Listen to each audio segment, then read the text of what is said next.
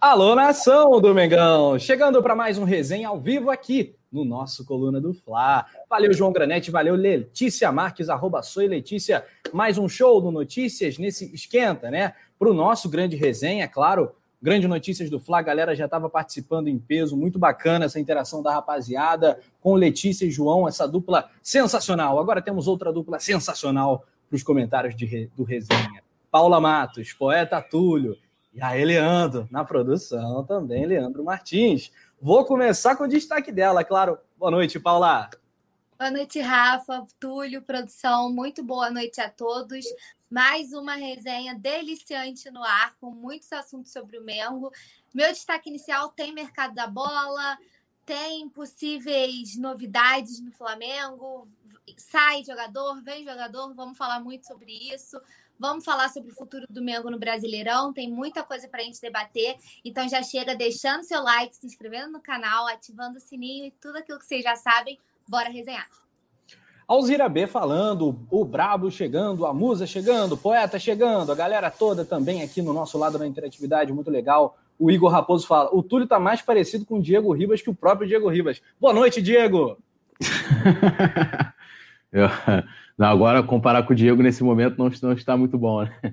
Boa noite, Rafa. Boa noite, Paulinha. Boa noite a produção do Leandro aí, arrebentando a galera que tá tudo aqui. Licena Marques, Alzira também. Quem mais aqui? Igor Raposo, que tá aí me dando aquela gastada, né? O Diego Miguel.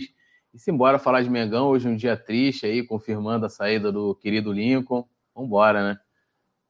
É isso aí, cara. Vambora. Tem uma travadinha aqui para mim, não sei se está rodando legal aí, mas tá enfim. Sendo. Tá legal? Então, show. Lohana Pires já mandou um super, claro. Paulinha Lindeusa e Poeta Túlio e Rafanaele. Ah, Rafanaele aí. Ela não tinha colocado, você já. Nem precisa, né, cara? É. A gente sabe que é a Lohana Pires todo dia aqui também com a gente, né? A gente já tá vacinado para isso. Boa noite, trio de ferro, Yuri Reis. Esse, esse aí tá pegando, esse termo aí tá pegando. Trio de ferro, um abraço para você, Yuri. Um salve para Salvador, SSA, sigla aí para nossa querida Salvador, primeira capital brasileira. Alô, Roma Negra, um abraço para a galera de Salvador. Também para o Virgílio Sobrinho, Vicente Flá, tá falando hoje mais triste, ih, rapaz, mais triste que Botafoguense em velório. Olha, o cara já chegou dando alfinetada no rival. Tá bom, galera, esse é o clima. Vamos tentar melhorar né, a sua noite de quinta-feira com notícias do Flamengo e com opinião de qualidade. Vamos para cima então. Olha, temos uma pauta recheada aqui de novidades, temos aí a, a produção do Leandro, como eu destaquei. Vamos falar do Rafa Borré, que está livre no mercado, meu xará. O Flamengo aguardando propostas pelo Léo Pereira, a campanha ruim com Rogério Ceni e também os jogadores mordidos. Vou perguntar daqui a pouco para o nosso Diego Ribas se ele está mordido mesmo. Depois da vinheta, bora resenhar.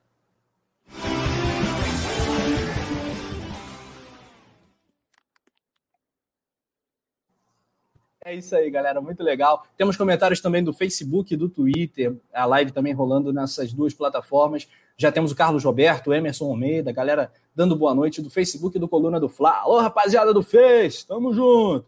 Alzira B tá falando que dia triste. Tchau, Lincoln. É, tô vendo essa tristeza aí, Alzira B. Tá feliz da vida, né? Olha só, coluna do Fla.com, poeta e Paula, fez uma matéria falando sobre a campanha do Flamengo que está no retorno abaixo de Atlético Paranaense e Bragantino em aproveitamento, né?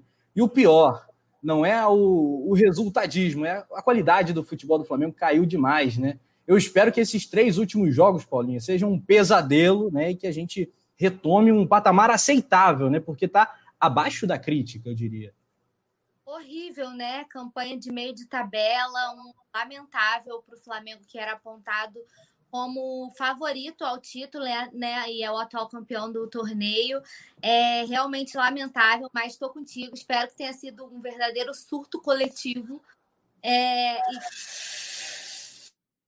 que as coisas voltem a, a reinar no, lá bem no ninho, na gávea, que tudo volte a dar certo que tudo volte a as boas energias voltem a fluir. A produção colocando aí na tela a campanha do Flamengo no retorno. 14 pontos ganhos em quatro vitórias, duas empates e três derrotas, com saldo de gols zero, zero no saldo de gols, nona posição atrás do Bragantino e à frente apenas do Ceará, que ganhou da gente né, na última rodada e meio que intensificou essa crise, né, digamos assim, que o Flamengo vem vivendo nos últimos dias, Rafa. É, quando eu paro para pensar, falei, caraca, o Flamengo perdeu de 2 a 0 para o Ceará em casa. Né, Túlio? E, e, eu, aí eu fiz uma retrospectiva que me deixou ainda mais deprê, cara. Eu falei assim, porra, eu vi o, nos Flamengo e Ceará que, e Cearás que eu vi, o Flamengo geralmente ou, ou, acontece que nem 2019, né? Goleia lá, goleia cá, ou então é só tristeza, né? Tipo 2018, o Flamengo perdeu. Vi Flamengo ser eliminado de Copa do Brasil para o Ceará em 2011, na carroça desembestada que a gente lembrou aqui. E agora também o Flamengo pede no turno, pede no retorno 2 a 0 Chato isso, né, cara? Não combina com o Flamengo. Não, não combina de forma alguma, né? E até o resultado com, com essas equipes, é, consideradas medianas ou que eram candidatas a, a brigar por, por rebaixamento, né? não rebaixamento no caso, é, dá o tom da, da campanha do Flamengo no segundo turno. Eu, eu tinha até chegado a apontar isso na, no pós-jogo né, contra o Ceará, né, de que nossa campanha no segundo turno deveria ser né, horrenda, e tá aí o resultado.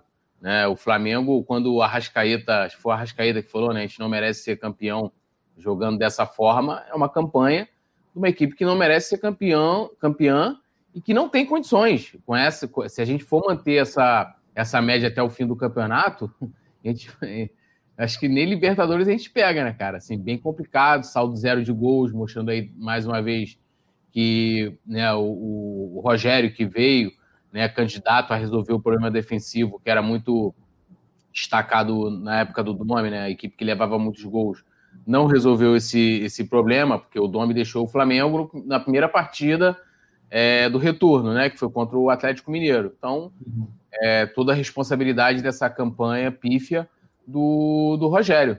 Né? Não tem, claro, dos jogadores também, mas ele veio justamente para resolver um, um problema, né? Ah, né, vai vir, vai resolver e tal. Inclusive, mais uma vez, destacando isso, de que o que ele tinha de forte no Ceará era justamente a defesa, tanto que ele fez aquele alto Fortaleza, Fortaleza. É, desculpa, for, é, no Fortaleza, que ele fez aquele alto elogio depois do empate contra o Fortaleza é, no jogo lá no, no Maracanã, né? Então, assim, cara, assim, é, é, patético isso, triste, né? A gente, como a Paula falou bem, candidato ao título e fazendo uma campanha a nível sul-americana. Essa é a verdade. Nível é, sul-americana o que deixa ainda mais triste né, a gente é, é, exatamente não ver evolução no jogo também, porque às vezes o resultado pode vir ou não, né? Às vezes não vem mesmo. Mas o jogo do Flamengo não tá, não tá agradando. O Ricardo Zogby, Ricardo Zogby, reverência, ídolo, senador, ídolo, senador. Ídolo, ídolo, né, cara? Senador, cara sabe tudo, direto de Brasília, falando que se vencesse Ceará, Fortaleza, empatasse com o Flu, resultados totalmente esperados, hoje seria líder. Pois é, tá todo mundo tropeçando e o Mengão não aproveita, né, Zogby? Só que ele podia entrar para a resenha também, se tiver, de, se tiver como, né, produção, jogar aquele link para a gente fazer um quarteto aqui, ia ser, ó, bravíssimo. hein? Pô, aí ia ficar sensacional. Ele tá falando, chamar o Capitão Nascimento para dar tapa na cara e dizer: você não merece esse manto, você é moleque. Tem jogador precisando ouvir isso. Poeta Túlio Rodrigues. Tem o caso do, do Diego Ribas, o Ser Flamengo fez uma matéria especial. Eu queria que você comentasse o que aconteceu com o Diego, né, após o pronunciamento dele? Houve algum tipo de, de uh, acontecimento seguinte?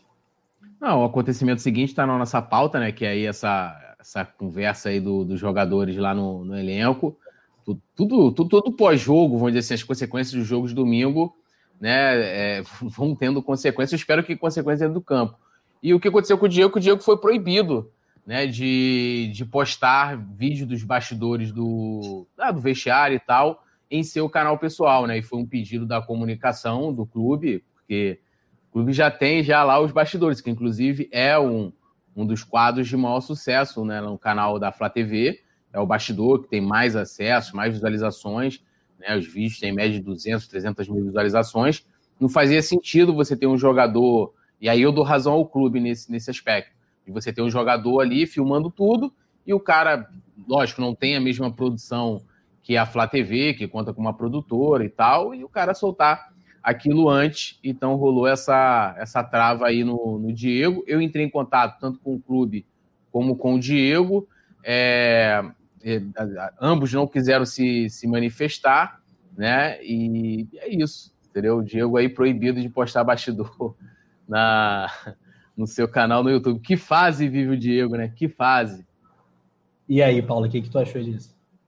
Cara, é complicado, mas eu concordo em parte com o Túlio, porque, olha, rapidinho, deixa eu ler esse comentário. Estou curtindo a live aqui de Cali, da Colômbia.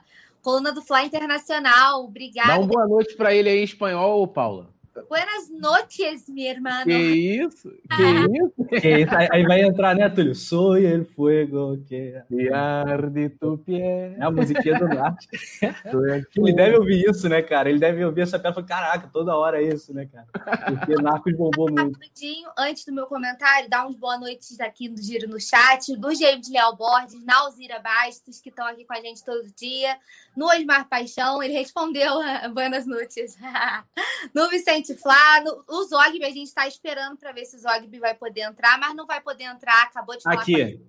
Aqui. Ele tá com o neném no colo. Ó, Aqui. Ah. Não, ah, coitado, como é que essa criança está conseguindo dormir?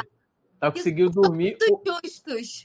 É, como é que essa criança está conseguindo dormir ouvindo a minha voz, né? Liga não, porque eu botar minha filha para dormir também. Coisa linda aí. Nosso Zogby e o legado rubro-negro de Ricardo Zogby. Ele mandou aqui no zap, acabei de abrir.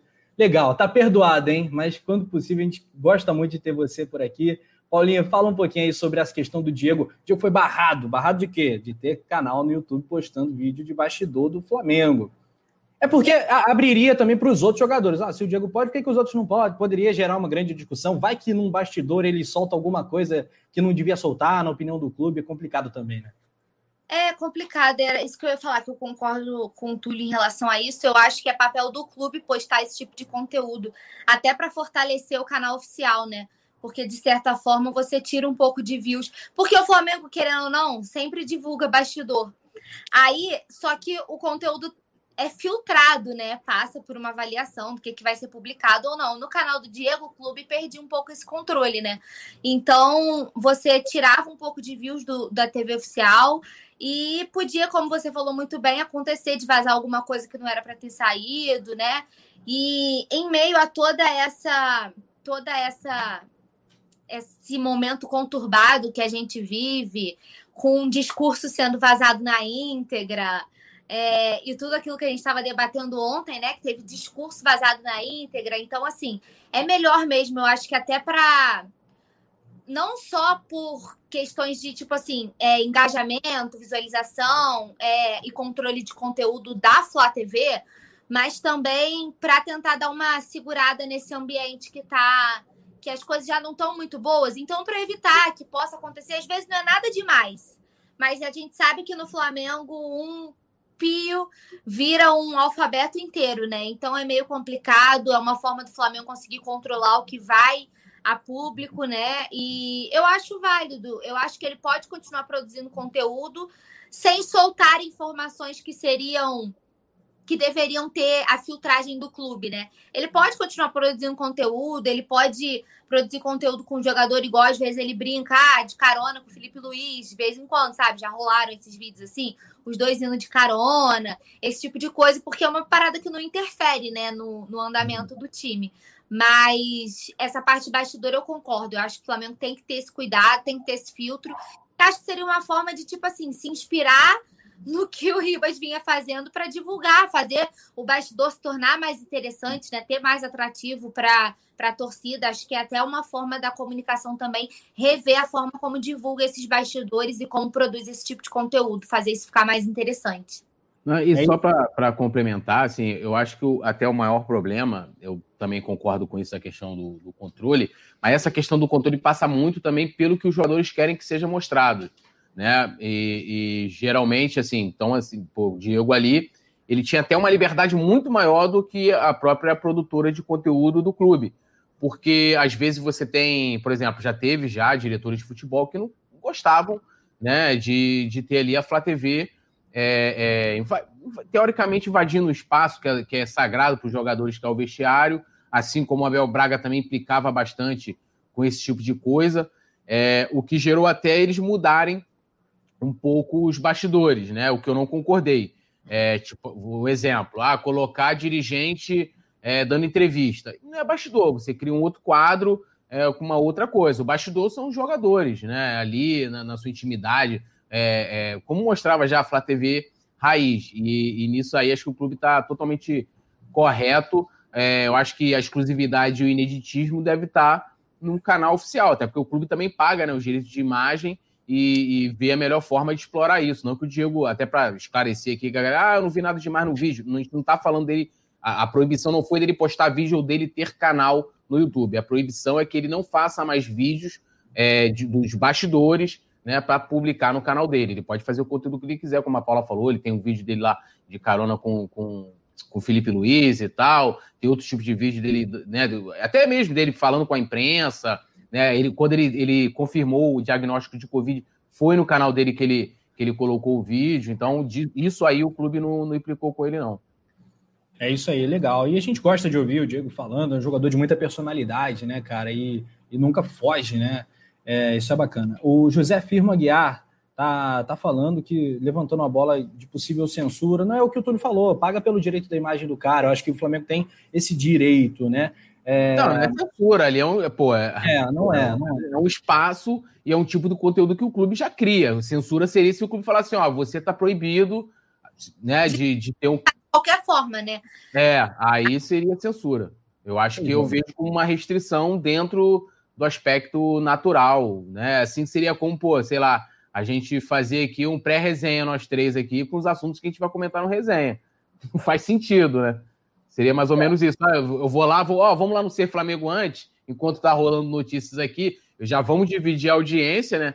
A, a, a galera que é, é, o mesmo nicho, e vamos comentar os assuntos que a gente vai comentar aqui depois. É, é, é isso que o Diego tava fazendo. Pegando um conteúdo que o Flamengo iria publicar depois, muito mais né, muito é, é, melhor produzido, melhor editado, né, porque a qualidade do. Alô, Diego, compra o celularzinho melhor que tá, tá, tá bem. Falando do Diego, né? Conteúdo aí sim, qualidade irretocável, o documentário do Diego, né? Muito show, muito bacana. Todos devem Oi. assistir Mosaico. É isso sim. Muito legal, muito legal.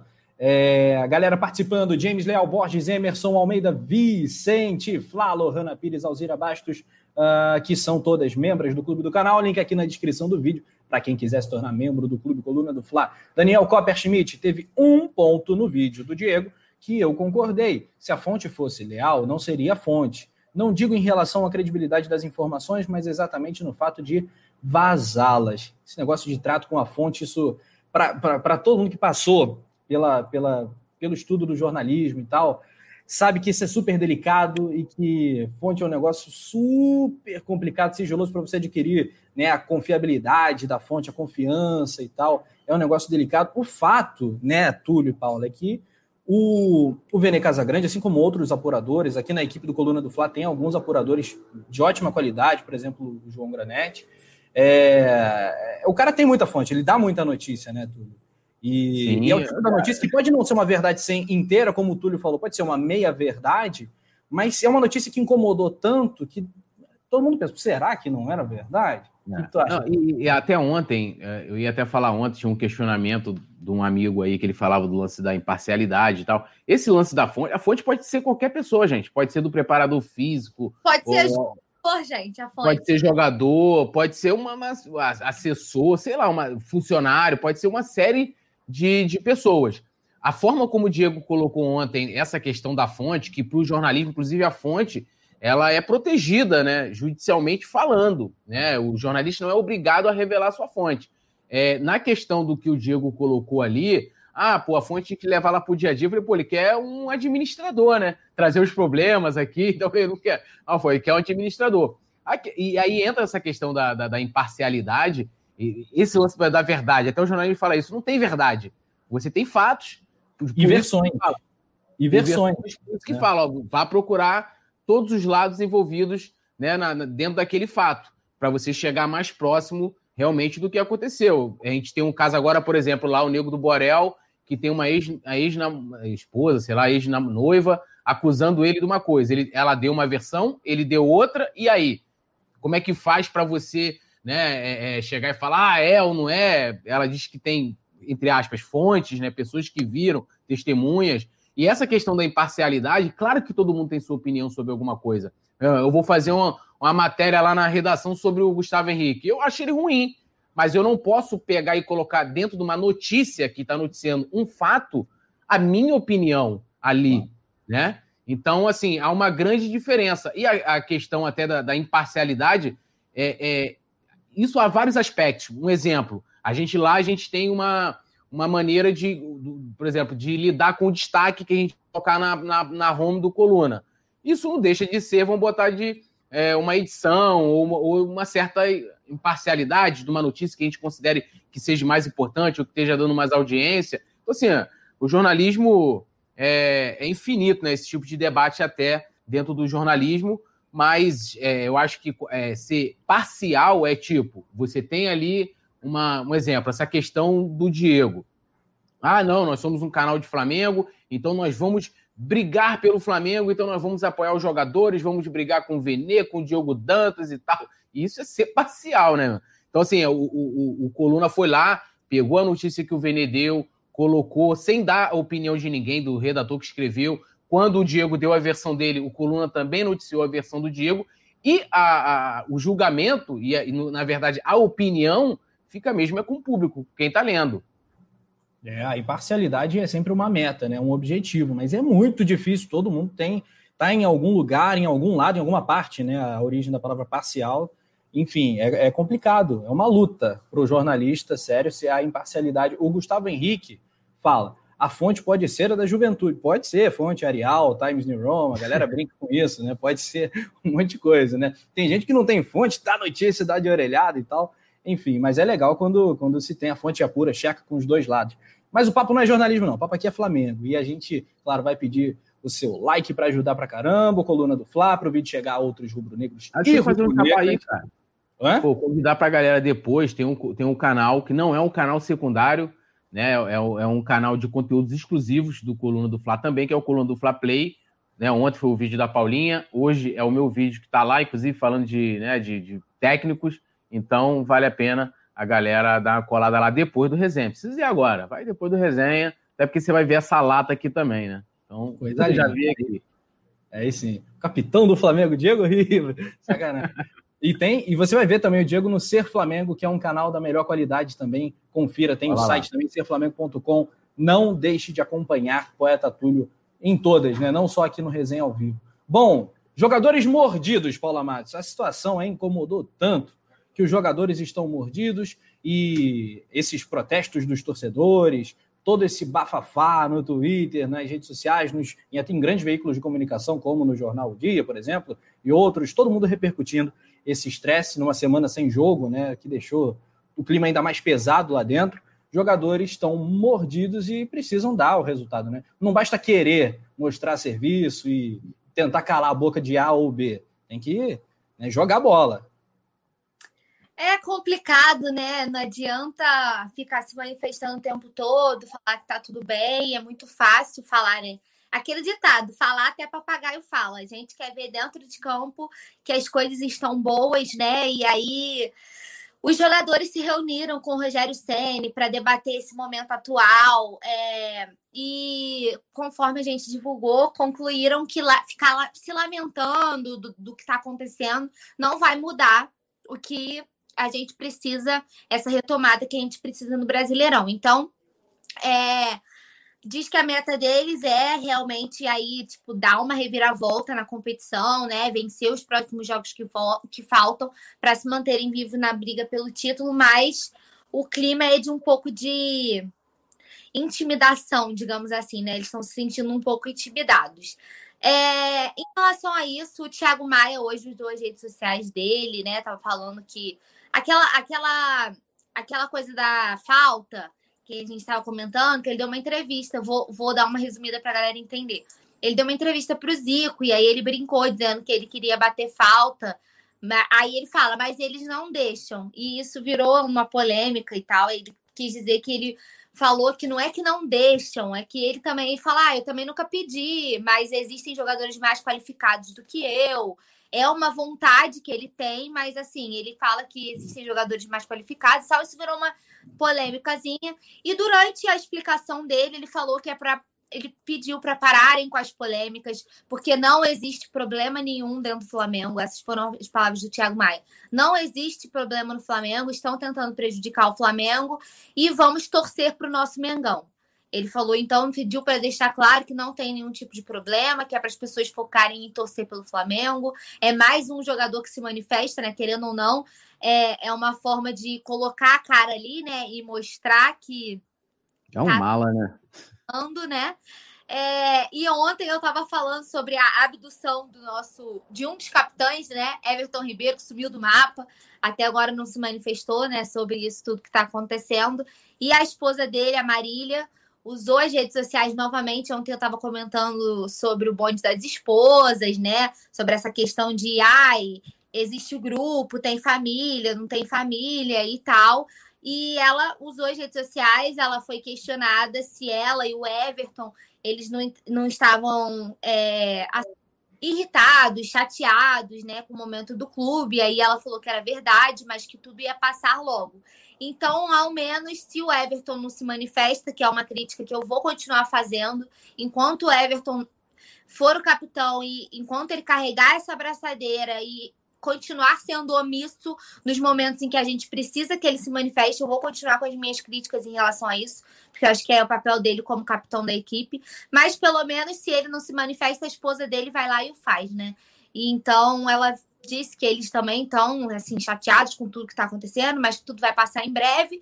E foi como a Alzira falou aqui no comentário que a produção colocou na tela, mordidos. A gente quer ver isso dentro de campo, né? A gente quer ver essa indignação. A gente está tão indignado, a gente quer ver isso dentro de campo. Vamos botar, meter bronca, vamos mostrar para que a gente veio, vamos fazer jus ao manto que a gente carrega. É o que eu sempre falo aqui, né, Rafa? É fazer jus ao manto que eles carregam a instituição a que eles servem e principalmente a torcida, que é o maior patrimônio do Flamengo, que é quem precisa desse retorno, né? Não é, é inadmissível um time de tantos craques, um elenco fantástico como o Flamengo tem. A gente vive dizendo aqui, é, no papel é o melhor elenco do Brasil, né? Então a gente precisa fazer jus a esse elenco e mostrar para o que veio, correr atrás do tempo perdido, que seja para brigar pelo G4, né, que já é algo que preocupa essa zona de classificação da Libertadores. Então, se como as chances de título agora são remotas, né, a gente teria que ganhar tudo, enfim. Ainda dá, mas assim, as chances são remotas, então eu estou trabalhando com a expectativa de que a gente consiga pelo menos se manter no G4, classificação da Libertadores, para diminuir é, é, a nossa preocupação né, em relação ao futuro do Flamengo, não só no Brasileirão, como também na, na Libertadores e nas próximas competições da próxima temporada, que está batendo na nossa porta, né? A temporada de 2021 já está a passos largos de chegar aqui pertinho da gente. É isso aí. O Flamengo tem uma sequência dura de jogos agora pela frente. Vai pegar, depois do Goiás, vai pegar o Palmeiras, o Paranaense fora e o Grêmio fora. São jogos muito complicados. Ô, Túlio, é, vamos parabenizar a galera do chat pelo nível do papo aqui também, galera sensacional. O Marcos Vlogs, o André, o Daniel Copperschmidt, algumas perguntas aqui que eu estou separando para a gente fazer, mas eu quero te ouvir. O que, que, tu acha desse elenco, dessa parada de estar mordido? O que, que tu acha? O que, que tu entende disso tudo aí? Eu acho uma palhaçada total, né? Inclusive, é, é, assim, eu não entendi o sentido da matéria, porque é, estão mordidos agora agora. A gente foi eliminado da Copa do Brasil, eles não ficaram mordidos, fomos eliminados da Libertadores, ninguém ficou mordido. Estamos fazendo é, jogos aí é, horríveis, né? Não, não é de hoje. Eu já falei, de, do, depois que o Flamengo foi eliminado, depois daquela partida contra o Racing, todos os jogos do Flamengo foram horríveis, mesmo vencendo Botafogo e Bahia, ninguém ficou mordido. Porra! Então, assim, o que, que mais eles precisam? Parece até mais assim, aquela. Né? Precisou da indignação da torcida para mudar alguma coisa? Não, e, e, tem mais. Tinha um tal do Pacto pelo Brasileirão. Quem lembra? O Pacto pelo Brasileiro depois da eliminação da Libertadores. Cadê o Pacto, pô? É. Agora estão mordidos. Eu acho isso uma tremenda de. Esse Flamengo te lembra o Flamengo de 2017, que no final de alguns insucessos comemorou a classificação para a Libertadores, no G6, ali na última rodada? Assim, Rafa, eu, eu não vejo problema de comemorar uma, uma vaga na Libertadores. Eu acho que é como aquilo foi comemorado, né? É como se fosse um título, com foto né, do, do elenco, é, é, dirigente. O alívio, né? O alívio, é. porque era um campeonato para ganhar, Túlio. Ali já é. era um campeonato para ganhar. Sim, dirigentes extasiados no vestiário, né? Tem até os bastidores aí da, daquele jogo, Flamengo e Vitória. É, assim, aí é vergonhoso você entrar no campeonato, como a gente agora, a gente pô, entra no campeonato, atual campeão brasileiro, é, é, pô, favoritíssimo, um elenco mais do que qualificado, e aí a gente fazendo essa campanha de segundo turno. Aí, de, dependendo do contexto em que a gente for chegando ali para o final do campeonato, não tem como não comemorar uma vaga na Libertadores. Agora, não é comemorar uma vaga na Libertadores como se fosse um título, pô.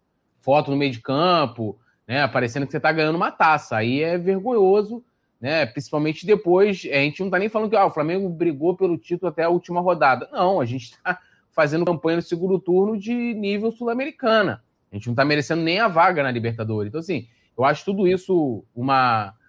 É, como é que eu vou colocar aqui?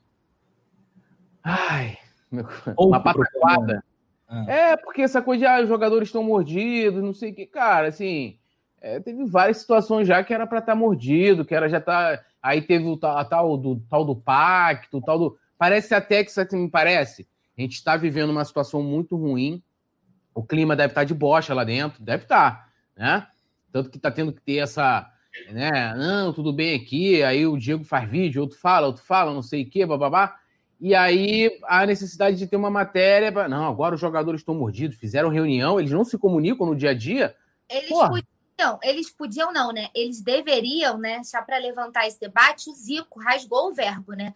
É, a gente até soltou no do Fla, o Zico rasgou o verbo, falou que eles deveriam, que na década dele, né? Na época dele, é, eles tiveram. Ele fala, a gente teve coisa de quatro treinadores e nem por isso a gente deixou de ganhar porque o nosso lema era ganhar, ganhar e ganhar. E aí ele fala que é, os jogadores deve... que isso está faltando nos jogadores, o Zico falando. Então acho que eles deveriam ouvir mais, né? Porque eles falam tanto na hora do discurso bonito, né? Falam dos ídolos, né? É, falam do Zico quando tem oportunidade. Então fazer discurso bonito é muito fácil. Mas assim, eu achei. Vou procurar aqui a aspa do, do Zico para falar certinho. E, e, e, e até, aí...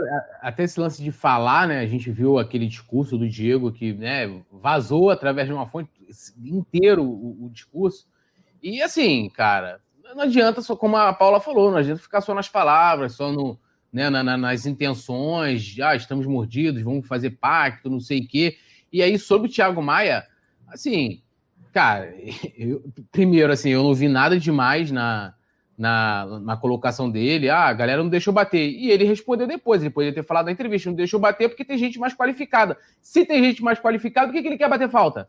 Então, então ele vai treinar, porra. Vai treinar no condomínio dele, tem dinheiro para pagar um campo para treinar, porra. O cara, é, gente, não, é porque tem gente mais qualificada. Se tem gente mais qualificada, ah, pô, eu tô aqui. Tem eu e o Rafa lá no jogo. O Rafa é mil vezes mais qualificado que eu para narrar. Aí você ah, não me deixam narrar, não. Você aí, é mil e uma vezes mais qualificado que eu para comentar. Tu. Não, aí fala assim: não, ó. É. é... Polêmica no coluna. Coluna não, não, assim, ó. Coluna não deixa o Túlio narrar. Aí eu falo assim: não, gente, mas o Rafa é mais qualificado do que eu. Pra que, que eu vou querer dizer então que não deixou narrar, porra? Não deixou narrar porque eu não sei narrar, cara. Ele não sabe bater falta. Entendeu? Ele criou uma polêmica à toa. Ele poderia falar assim: olha é, né, o Zico tava lá, bate-papo, sempre tem lance de, de, bola parada. Assim, ah, pô, eu, eu tenho vontade de, de, bater falta e tal, mas, pô, tem os caras mais qualificados do que eu, né? Eu nem, nem treino, porque, pô, tem os caras muito melhores do que eu lá. Aí ele dá uma declaração que parece que soa como se fosse uma crítica, né? Que, é, e aí depois de que não sei o que, que não tem problema nenhum, não. Ó, não sei o que. Pô, ele tinha, que, ele tinha que botar a mulher dela, na namorada lá, mulher, sei lá o quê, para poder, pra poder falar lá. Mala. Ó, eu acho que posso ler rapidinho, Rafa? Claro. Ó, fico falando sobre o momento do Flamengo. Não é fácil para os jogadores manterem aquela coisa de que quanto mais eu ganho, mais eu quero ganhar e mais eu preciso ganhar. E isso tem que ser um lema.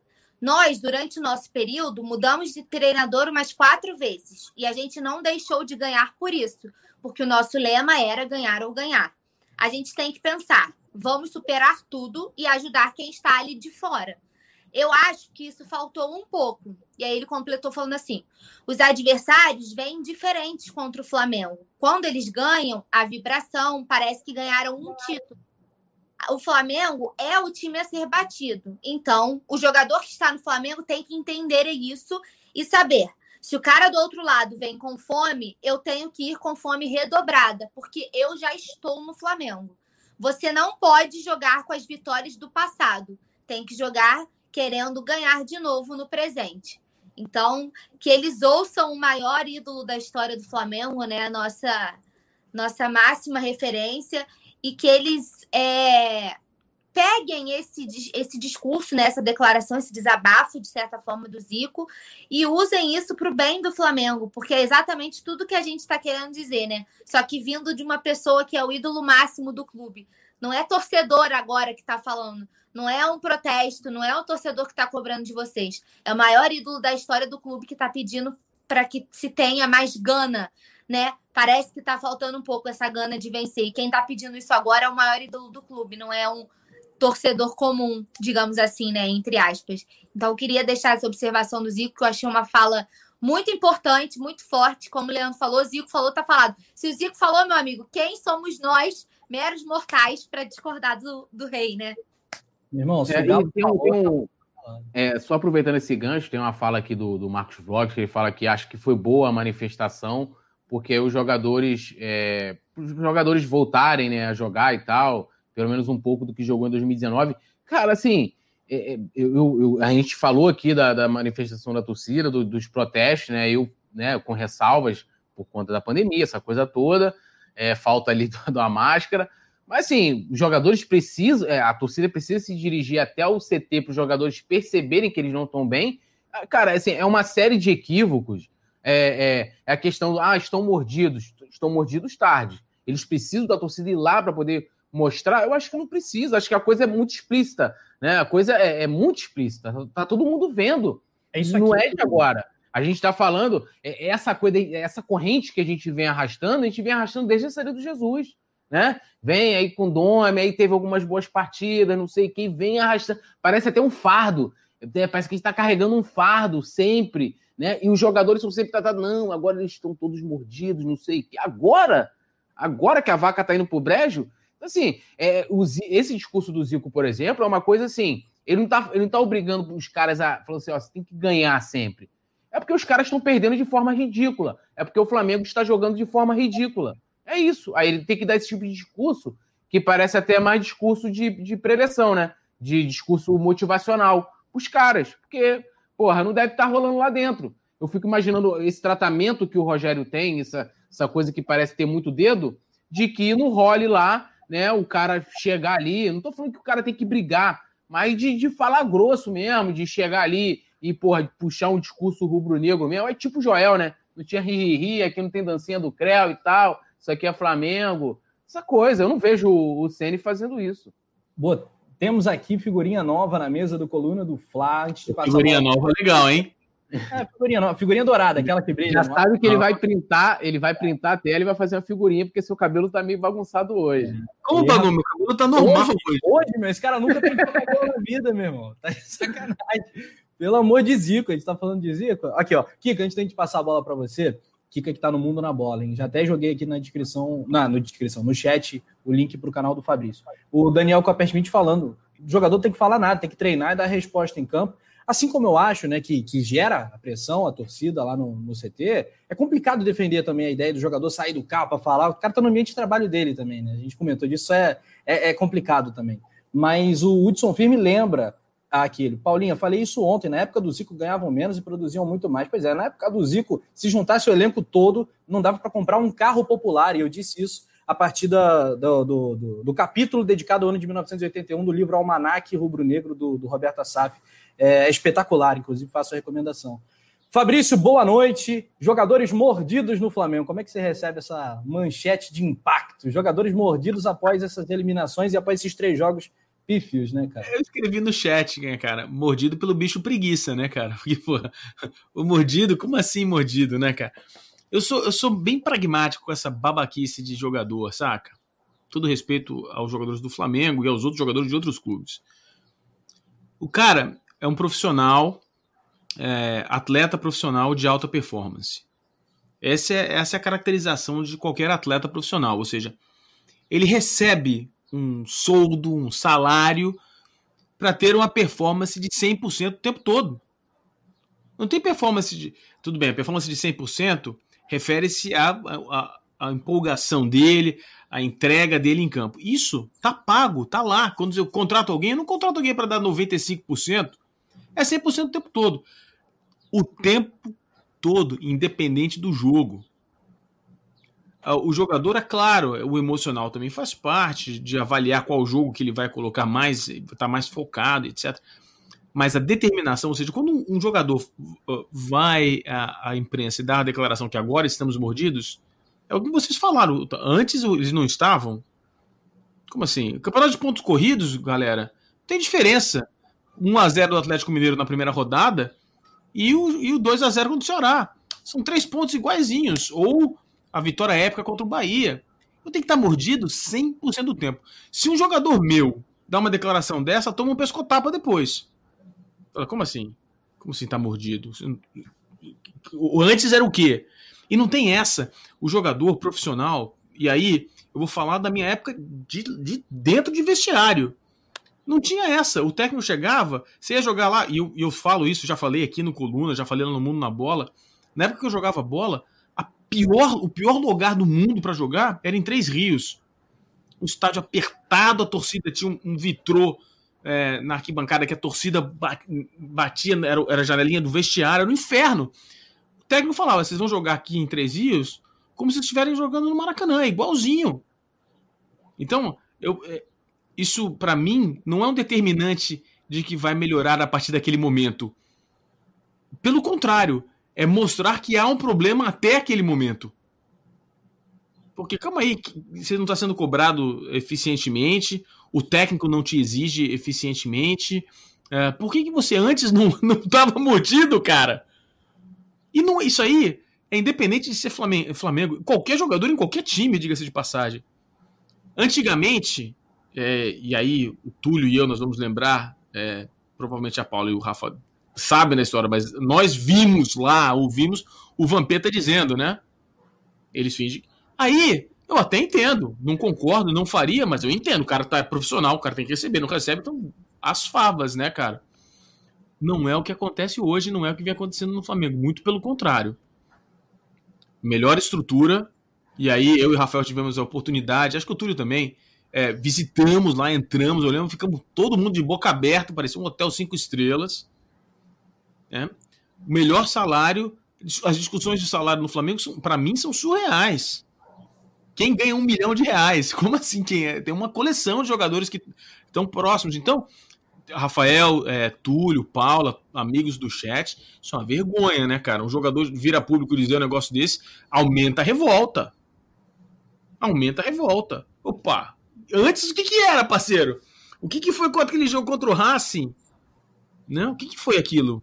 Enfim, eu acho eu, eu tô com vocês aqui, eu acho que é, o que a Paula disse há, há pouco sobre o campeonato ter, ter ido pro saco. Para mim foi pro saco. Não, não vejo.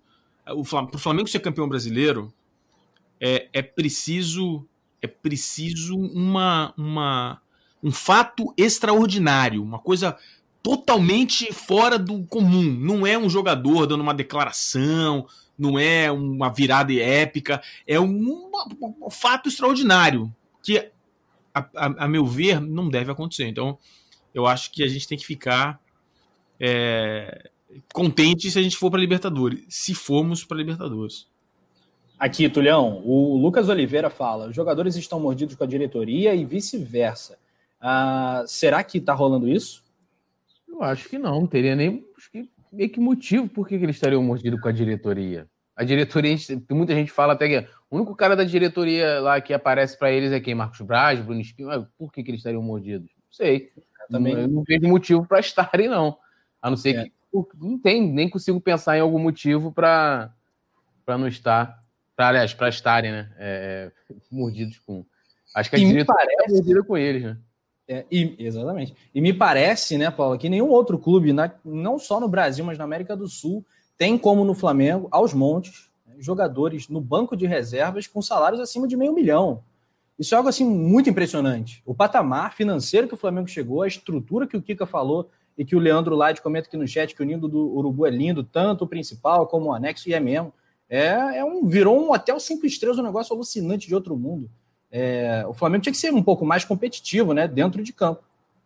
É, se isso, isso tudo, né, tudo que a gente estava pontuando de estrutura, salário em dia, ter a maior torcida, né, o maior apoio, se isso tudo não é suficiente, eles querem mais o quê, né? Porque assim, eu não consigo, eu não consigo. E aí, como o Kiko falou muito bem, aumenta a revolta de você olhar e falar, pô, se os caras querem mais o quê? Apoio nunca faltou. Aí vem com um papo de, ah, a gente tá sentindo falta da torcida. Vai a merda, entendeu?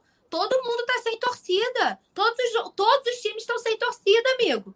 Não tem essa de que, ah, a gente tá sentindo. Se, se o público dos estádios não voltar, não voltar esse ano, e se não voltar? Aí o Flamengo vai perder tudo porque não tem torcida e os outros times todos competitivos. A, a Libertadores, pelo amor de Deus, entendeu? A gente está vendo a final paulista e a gente viu como foi. O Flamengo poderia estar facilmente nessa final. Facilmente. Pelo nível do campeonato, pelo nível de como foi, pelo que a gente acompanhou de Palmeiras e Santos, como eles conseguiram garantir as classificações. É ridículo, é pífio, patético, todas essas palavras que a gente está acostumado a dizer. É piada esse momento. É piada de ter que ver jogadorzinho, jogador falar que tá mordido. E assim, com todo o respeito que eu tenho aos jogadores, né? E idolatria por alguns, e a importância deles na história, que, pô, os caras de 2019 escreveram o nome deles na história do Flamengo, isso é inegável, né? Os caras têm a, um capítulo das glórias do Flamengo tem o nome de cada um deles, entendeu? E com todo respeito a todos eles, mas eles têm que respeitar a gente em primeiro lugar, respeitar o torcedor, respeitar a instituição, que é quem paga o salário, da qual eles são funcionários, e como ele, o Kika falou muito bem, precisa entregar 100%. O funcionário está aí para fazer o seu dever, não é entrar lá, ah, porque não tem. Cada dia é uma desculpa, já reparou? Não tem torcida, Aí depois, ah, era Covid, que também ficou sendo muleta, ó, anos, né? Já tinha passado surto há muito tempo, eles ainda estavam usando a muleta da Covid. Então, assim, chega uma hora que ninguém aguenta mais, desculpa.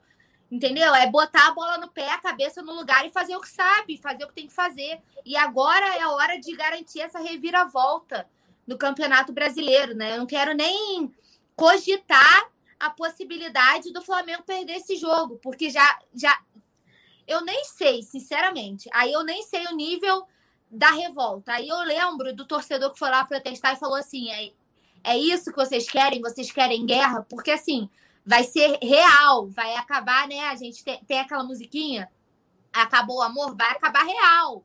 Eu não quero nem pensar na possibilidade de, de acontecer mais um tropeço. O momento da reviravolta chegou e é hora de botar a cabeça no lugar, bola no pé e fazer o que sabe. Legal. É, Super chat. Só, Oi. Eu queria, só, para dar, dar descontraída. Não, ah, pode então falar. Essa hora só para dar descontraída. Os treinos do Rogério, ele, ele mesmo fala que né, são muito bons e tal, é aquela coisa. Agora, você imagina os treinos do Rogério com a torcida do Flamengo, como é que deve ser? Essa é uma coisa de louco, mano. Uma parada que Não. todo rubro negro deveria presenciar. Que a gente já faz o melhor possível, você imagina, né? O melhor que podemos, que podemos, imagina com a torcida junto. Aí ia. Pois é, cara. Olha só, Pablo Mengão, primeira vez no canal, mas já conhecia vocês. Parabéns, jogador e empregado do clube. Nunca vi o empregado mandar no empregador. Vaza Braz vai ser vereador. É, o 2222 está indo aí pro ralo, complicado, vivendo o drama. Como disse o Túlio, é, isolado hoje no futebol do Flamengo e tal. A gente já comentou a questão da ausência do, da figura do Pelaipe ou de alguém ali para fazer esse meio-campo ali, time diretoria e tal, tá faltando isso no Flamengo, tá faltando um monte de coisa no Flamengo. Pedro Santos endereça aqui uma, uma pergunta ao Fabrício e ao poeta. Será que o Flamengo consegue evoluir é, depois de manifestação e os jogadores voltam a jogar como 2019? Kika, vai ser quando é que a gente vai ver o Flamengo chegando próximo, se aproximando ali daquele nível extraordinário de 2019? Eu lembro, Kika, a gente fazendo programa final de 2019 aqui, aqui na mesa do Coluna, falando assim: se o Flamengo jogasse a Premier League, se o Flamengo jogasse a Champions League, qual seria assim, o sonho, né, cara? Você lembra? Foi ontem isso, bicho. Foi ontem isso, bicho. Ah, o Flamengo entraria no Big Six, o Flamengo poderia brigar pelo título. E, cara, a gente vê tudo isso desmoronar. É muito triste, bicho. Quando é que o Flamengo vai voltar a jogar? Pergunta aqui do Pedro Santos. Ah, meu, minha bola de cristal tá guardada aqui. Mas dá para ser ainda nesse campeonato? Você não, imagina? Não, o Flamengo pode ser campeão, olha só, veja bem. O Flamengo pode ser campeão. É, ninguém quer ser campeão nesse campeonato brasileiro. Ninguém quer ser campeão nesse campeonato brasileiro. Não tem candidato. O, o São Paulo patinando, entendeu? O Atlético Mineiro agora patinando, o Inter do Abel Braga.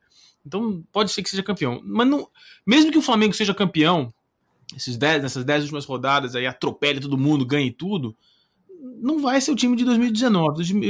O time de 2019 foi a combinação de um técnico excelente num arranjo único. Olha só, o que o Jesus fez no Flamengo, ele não está fazendo no Benfica. Ele não está fazendo no Benfica.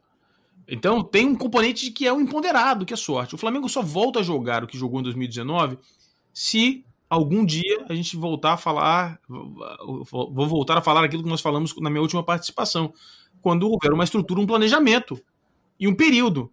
E eu sempre disse, quando o Flamengo contratou o Rogério Ceni, é, e havia uma, uma ainda há por, por, parte da imprensa uma certa boa vontade com, com o Rogério Ceni, até de minha parte também pela quantidade de jogos que ele tem, é, que eu acho que tem, a gente está culpando ele demais pelos problemas do Flamengo. Uh, mas tem uma questão específica. Eu sempre disse, eu acredito nisso. Não acho que o Rogério Ceni seja a pessoa que vai ser o comandante do Flamengo no ano que vem, no, na temporada que vem, 2021, essa temporada. Não vai, não tem, não tem, não tem tutano para isso, entendeu? Não, não tem. Estou, né? Não estou, não tem. É um técnico promissor que vai lá, que está tomando porrada, está aprendendo, inexperiente em vários sentidos. Não é o cara que vai liderar. Ele pode até ganhar o Campeonato Brasileiro, e se ganhar o Campeonato Brasileiro, ele vai ficar no cargo, vai acabar ficando no cargo, mas não é esse cara. Então o Flamengo precisa, eu já falei aqui, eu reafirmo, para voltar a 2019, o Flamengo tem que fazer uma aposta num técnico estrangeiro, mas não pode apostar num técnico estrangeiro sem experiência. Tem que trazer um cara que tenha experiência, que tenha diferentes elencos, que tenha jogado de maneira diferente, que tenha atuado em diferentes países de preferência, que tenha atuado em time grande, que tenha pressão. Não pode pegar um cara que, ó, parecia que é um técnico promissor. Não dá para fazer isso. Já vimos que não dá. O Domenech foi um erro, porque não estou discutindo se o Domenech ou o Rogério Senna entendem de futebol. O que eu estou discutindo é a incapacidade que eles têm de aplicar o conhecimento deles num elenco de futebol. Eles não têm, não conseguem ainda. Talvez consigam no futuro. Hoje não conseguem. Eles estão, são promissores. Eu nem concordo muito com o Túlio, assisti o programa de ontem, quando o Túlio estava falando da maneira que o Rogério Ceni apenas treina time pequeno, eu acho que o Rogério Ceni, o time do Fortaleza, para um time pequeno, era um time muito mais organizado que um time pequeno. Tinha uma transição muito eficiente. É um time que pode, pode ser um método que seja adaptado a um time que vai jogar ofensivamente. Entendeu? De fato, se você simplesmente replicar, não dá certo. Mas é uma, evolu uma evolução tática simples para fazer aquele time, aquele, aquela estrutura tática do Fortaleza aplicada num time grande é, dá para fazer. Só que ele não tem experiência para fazer isso. Não tem, não consegue. Aí eu concordo contigo. Não tá, não, não tem. Como é que eu vou fazer agora? No meio do campeonato? Talvez precise de seis meses para fazer. Então, 2019 de novo, Rafael. Só em 2019, parceiro. A gente vai ter que voltar no tempo, porque não vamos ver isso tão cedo. Vai ser uma coisa, entendeu? Chegar é, a... e, e, Rafa, tem uma, uma observação aqui do James Leal Borges, que ele fala, né? Essa situação do Flamengo comprova a instabilidade do futebol brasileiro. Nenhum clube consegue ter um grande período de hegemonia. Porque não há planejamento. Se a gente for lembrar, pelo menos assim, que eu lembre de um time que. É, talvez o São Paulo que ganhou aquele trino brasileiro, mas o que o São Paulo tinha, você tinha um Murici ali, um técnico, e, e, eu lembro que todo mundo na época, não, o São Paulo é um modelo a ser copiado. Eu lembro até que falavam muito também do. Ó, o Flamengo de 81 foi copiado, agora estão copiando São Paulo, que tem uma puta estrutura. E, tu, e toda vez que se falava em CT, sempre se usavam como referência o São Paulo. Não, o São Paulo tem uma grande estrutura e tal. São Paulo, quando o Murici saiu, saiu alguns jogadores ali, acabou aquela Jorge Wagner, aquela galera ali, acabou o São Paulo. Ou seja, aquilo não era nada, era uma. Né, cara? Era, era, encontraram um estilo de jogo, com um técnico que casou com o elenco, e, e foi. Entendeu? E a mesma coisa o Flamengo, veio Jesus. É isso, a gente vai precisar encontrar um, um como falou muito bem o, o, o Kika, um outro técnico com essa capacidade. E aí, é, é, é, até dando spoiler lá do meu vídeo hoje, que eu cito até o Kika, você, mesmo você trazendo um técnico experiente, que aí lá no caso eu falo do Galhardo, é de você dar tempo para esse cara trabalhar. Esse cara, primeiro, se chegar agora, um exemplo, ah, Galhardo vai chegar agora. Galhardo não vai ter, por exemplo, o tempo que teve o Jesus. Jesus teve mais de 20 dias de pré-temporada, jogo treino e tal, papapá, aquela coisa toda. Se a torcida não tiver paciência, né, amigo, esquece. O cara chegar aqui, ah, vamos lá. Não vamos... vai ter, né, Túlio? Não é se a torcida, a torcida não tiver, ela não é, mas terá. Aí, mas aí, aí que entra uma, uma, uma, gestão eficiente, porque aí a gestão vai dar respaldo. Não é dar respaldo com é, o cara ter que vir para a coletiva, para. Não, é dar respaldo pro cara lá. Fala, irmão, faz, toca teu trabalho. Toca teu trabalho que eu te seguro aqui, não tem essa. Vambora. Entendeu? Ele pode até falar isso para a torcida, sim, né? Ó, o planejamento aqui é, é a médio e longo prazo e tal, papapá. Irmão, deixou bem claro o objetivo. N não é o caso do Sene. E é até interessante o Kika falar isso, eu falei ontem até que as pessoas esperavam, primeiro, um erro de avaliação, você trazer o Ceni, a forma como ele jogava com Fortaleza para o Flamengo, por mais que tenha essa capacidade ou de adaptar ou de fazer qualquer tipo de transição, porque ele ainda não tem a capacidade de fazer, como você falou. Ele não tem essa capacidade de fazer, de pegar. Se a gente for analisar é, as características dos jogadores do Flamengo e do Fortaleza, são, é completamente diferente. Então, assim, eu, eu, na minha avaliação, eu não acompanhei os três anos do Rogério Fortaleza, mas a minha avaliação foi o seguinte: ele chegou lá e falou, cara, e aliás, e não, o Rogério não só mexeu no time do Fortaleza, o Rogério mexeu na estrutura do Fortaleza, o Rogério ajudou a implantar o departamento de futebol que foi feito no Fortaleza. Ele fala disso no, no, no, na sua apresentação. Então, ou seja, o nível de trabalho que ele tinha lá e de conhecimento é uma coisa que ele implantou. Então, assim, ele tinha um trabalho na mão ali, totalmente na mão, coisa é diferente do Flamengo. Mas, assim, pô, ele deve ter olhado quando ele chegou no Fortaleza e falou assim: cara, eu tenho essas peças aqui à minha disposição. Fortaleza tem um, um poder de investimento de tanto, eu vou trabalhar aqui, né, na, em cima disso. E aí eu não vejo problema nenhum, não vejo demérito dele trabalhar ou ele formar o time do Fortaleza da forma como ele jogava, de forma reativa e tal, aquela coisa toda. O cara vai fazer com que ele tenha, com as peças que ele tem na mão. E eu acho que a expectativa foi criada em cima disso. Pô, agora o Rogério vai ter o melhor elenco do país na mão, o cara vai voar. Vai voar. Eu cheguei a pensar nisso. Tipo, porra, beleza, vamos dar um crédito pro cara, o cara fez um bom trabalho lá no Fortaleza, com a estrutura que o Flamengo já tem, ou seja, ele não vai precisar se preocupar com o campo, com não sei o quê, com estrutura do CT, já tem tudo pronto. Fisiologia, papapá, tem pronto, né? Os caras destruíram tudo, mas teoricamente tem tudo lá já formado e vai tocar o time. E não foi o que aconteceu. Mas por que também? Porque ele ainda não tem essa capacidade para poder implementar, ou seja, para poder emular o que fosse, mesmo com futebol e resultados um pouco abaixo, um Jesus. De forma alguma ele conseguiria isso. E acho, e aí eu voltei até essa fala do Kika quando ele participou aqui da última vez, que dificilmente virá outro técnico e até o próprio Jesus que vai repetir uma sinergia ou uma coisa que parece lá, sei lá, o eclipse, né? Um, um encontro de planetas. É, um alinhamento dos planetas, como foi 2019. É. Eu posso fazer um, um adendo, eu prometo que é rápido. É, poeta, tem uma coisa importante e uma das razões pelas quais eu faço questão de participar aqui do Coluna, tenho o meu canal, uh, que você falou, que é o seguinte: tem uma responsabilidade nossa aqui de influenciadores, né? Pequena, ainda mais no, na, no universo rubro-negro, né, cara? Por maior que seja o Coluna do Fla e o meu canal, que é minúsculo, de tentar mostrar para o torcedor que não basta chegar na, na, num canal e começar a berrar para ganhar um monte de like e visualização e falar um monte de merda, incentivando a torcida a derrubar um trabalho. Porque tem. Eu, olha só, não estou defendendo o Rogério Ceni, eu estou defendendo um possível planejamento no futuro.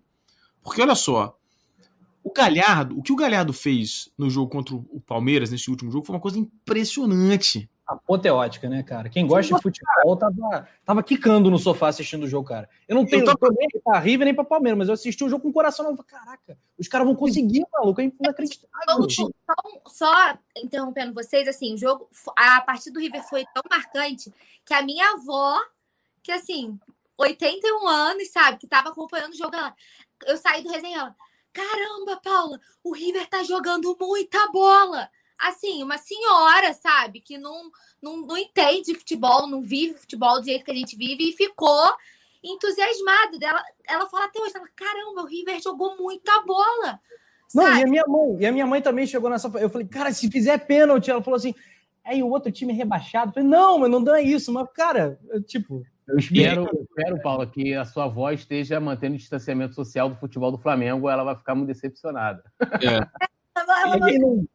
e, a questão tática, na questão do Galhardo, por exemplo, se o Galhardo vier para o Flamengo para montar isso que a gente viu no River, galera, vai demorar dois anos. Esqueçam.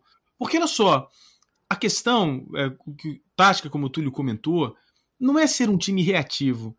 É ocasionalmente jogar de forma reativa, ocasionalmente jogar de forma é, entregando a bola e na maior parte do tempo jogando com domínio. Porque, por exemplo, o Flamengo é, vai jogar no Campeonato Brasileiro ou no Campeonato Carioca, todos os outros times vão jogar de forma reativa.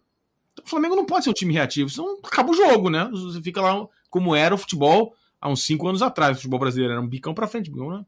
não adianta. Então o Flamengo na maior parte dos jogos, vai ter que jogar ofensivo. Mas o Flamengo vai jogar, sei lá, vai jogar lá final novamente contra o Bayern de Munique, talvez precise jogar reativo, não dá para jogar. E o Galhardo, o, o elenco do, do, que o Galhardo tem nas mãos é bom, mas não é excelente. É bom, é muito bom. Tem alguns excelentes jogadores, né? O Borré, que a gente vai, não sei se comentaram, já vão comentar, mas o Enzo Pérez, cara, o cara, o cara é foda, desculpa. O Dela Cruz, é, sensacional. O cara é muito craque. Não é pouco, o cara é muita bola. E aí, se você pegar esses jogadores bons, mas os, alguns jogadores, o Rojas é uma, uma, tragédia, né, cara? O cara é uma tragédia. Tem jogadores fracos também. E você fazer um time que monta. Cara, um time que joga reativo, joga marcando em cima, joga atrás, joga. Uma coisa impressionante, a estrutura de jogo do, do, do River Plate demanda uma exigência tática. Se vocês repararem no jogo, assistam o jogo novamente e você vê a diferença entre o Flamengo invertendo a jogada de um lado para o outro e o River invertendo a jogada. O River inverte a jogada em dois toques. A bola bate no lateral, o lateral dá uma recuadinha, vem um cara por trás, bate seco na bola, a bola cruza de um lado para o outro, pumba, pega a torcida, pega a, a torcida, pega a defesa, toda desarrumada. E aí tem o cruzamento na área. Aí os imbecis que estavam comentando o jogo do, da Comembol, não sei quem era, mas péssimos comentaristas, dizendo o seguinte: ah, tem muito chuveirinho na área. Não é chuveirinho, cara. Os caras inverteram a jogada e arrumaram um cruzamento do lado da área sem ninguém marcando. Isso não é um chuveirinho, isso é um cruzamento. Entendeu? E o River faz isso excelente. Você vai pegar o Galhardo e falar: Galhardo, vem cá, treinar o Flamengo aqui. Você vai começar no dia 25 de janeiro, né? Vai começar dia 25 de janeiro. E aí, dia 24 de fevereiro, acaba o, o brasileiro. Na semana seguinte começa a pré-Libertadores e o Campeonato Carioca. Boa sorte. Esquece, o cara vai rodar. O cara não vai sobreviver. O que aconteceu com Jesus, como disse o poeta, foram os 20 dias, um alinhamento de planetas, chuva de cima para baixo, entendeu? É, e um monte de outra coisa, enterro de anão, essas coisas que você não vê nunca. Aconteceu uma coisa, né? Cabeça de bacalhau, essas coisas que você não sabe que acontece, aconteceu e não vai acontecer de novo. Então tem que dar tempo e tem que acreditar no planejamento. Vai ser difícil as duas, três, quatro, cinco primeiras semanas. Não tem jeito. Pois é. e, e, e, rapidinho, Rafa, tem, tem, esse lance de falar de questão tática, da qualidade do treinador. Tem um, você lembra daquele jogo que foi logo depois da tragédia do Ninho? É, Fluminense 1, Flamengo 0. O Rei Kraus já até falou isso num vídeo. Teve um jogador que falou o seguinte: terminou o primeiro tempo, né? Estava 0 a 0 jogadores indo para o vestiário, e no caminho para o vestiário começaram a comentar com o Abel: professor, os caras ganharam o meio, meia dos caras, a gente precisa fazer alguma coisa. Aí ele, porra, olhou assim, é, ó, aí chegou no vestiário e falou: ó, o negócio é o seguinte, agora a gente vai jogar no meio, tá? A gente vai jogar porque eles, o Diniz está ganhando no meio, então a gente vai. Era essa. O Jesus, isso, isso, isso, isso é depoimento de jogador. Jesus Mano, o cara chegava ali, ó, fazia igual os caras falando na tal da casa, igual aquele jogador do Boa Vista lá. Mano, ele mudava, ele, o Jesus tinha duas, três formas de jogar diferentes, que às vezes num posicionamento que ele mudava ali o Arão e tal, ele mudava a forma do Flamengo jogar. Então, isso não foi, lógico, né? se a gente for pegar o início do trabalho do Jesus no Flamengo, não foi a mágica maravilha como né, muitas vezes a gente pinta, assim como foi a formação do time de, de a geração de 81, a geração dos anos 80 do Flamengo não começou ali. Chegou lá Cláudio Coutinho, falou: opa, Zico, vamos botar aqui a Dini e acabou. Não foi isso. Peguem a história e vocês vão ver que aquele time era cobrado, que, que aquela geração quase foi, foi toda vendida, né, em, em 77. Então, assim, há várias coisas, vários. Ah, ou seja, é aquela coisa do. Igual dizem, né, que o Domi falou lá, que, ah, não, você não vou ter a sorte de chegar no final decidir um jogo em três minutos. Não é sorte, irmão, é trabalho. Agora, um trabalho com pessoas competentes, uma coisa que não é feita da, da noite para o dia. É isso. Muito bem, aqui, galera, a gente tem que agilizar a nossa pauta. Tem um monte de assunto, um monte de notícia importante do Flamengo que pintou nessa quinta-feira. Vou agradecer aqui o comentário do José Firma Guiar Júnior. Parabéns pela dinâmica da live. Um trio fixo, acrescido de convidados, excelente ideia. O Kika é muito mais do que o convidado, o Kika é mais do que da casa, né? Um quarteto aqui é, com esse trio brilhante aqui nos comentários. Ah, Tudo bem. Interagindo. Diego Ribas, ainda quando precisa eu jogo tal. É, é, exatamente. O engraçado é quando o Kika começou a falar assim: ah, minha época de vestiário apareceu o Dome atrás dele aí. Tipo assim, é. eu falei, rapaz, que coincidência. Não, isso foi logo na sua primeira fala, que você começou assim, aí pareceu o Dome, assim. É que esse, esse Dome aqui é o seguinte: ele aparece aqui, é um quadro que a gente tem lá no, no Mundo na Bola, que a gente faz comentários sobre técnicos. E a gente fez na época que o Dome estava sendo ventilado.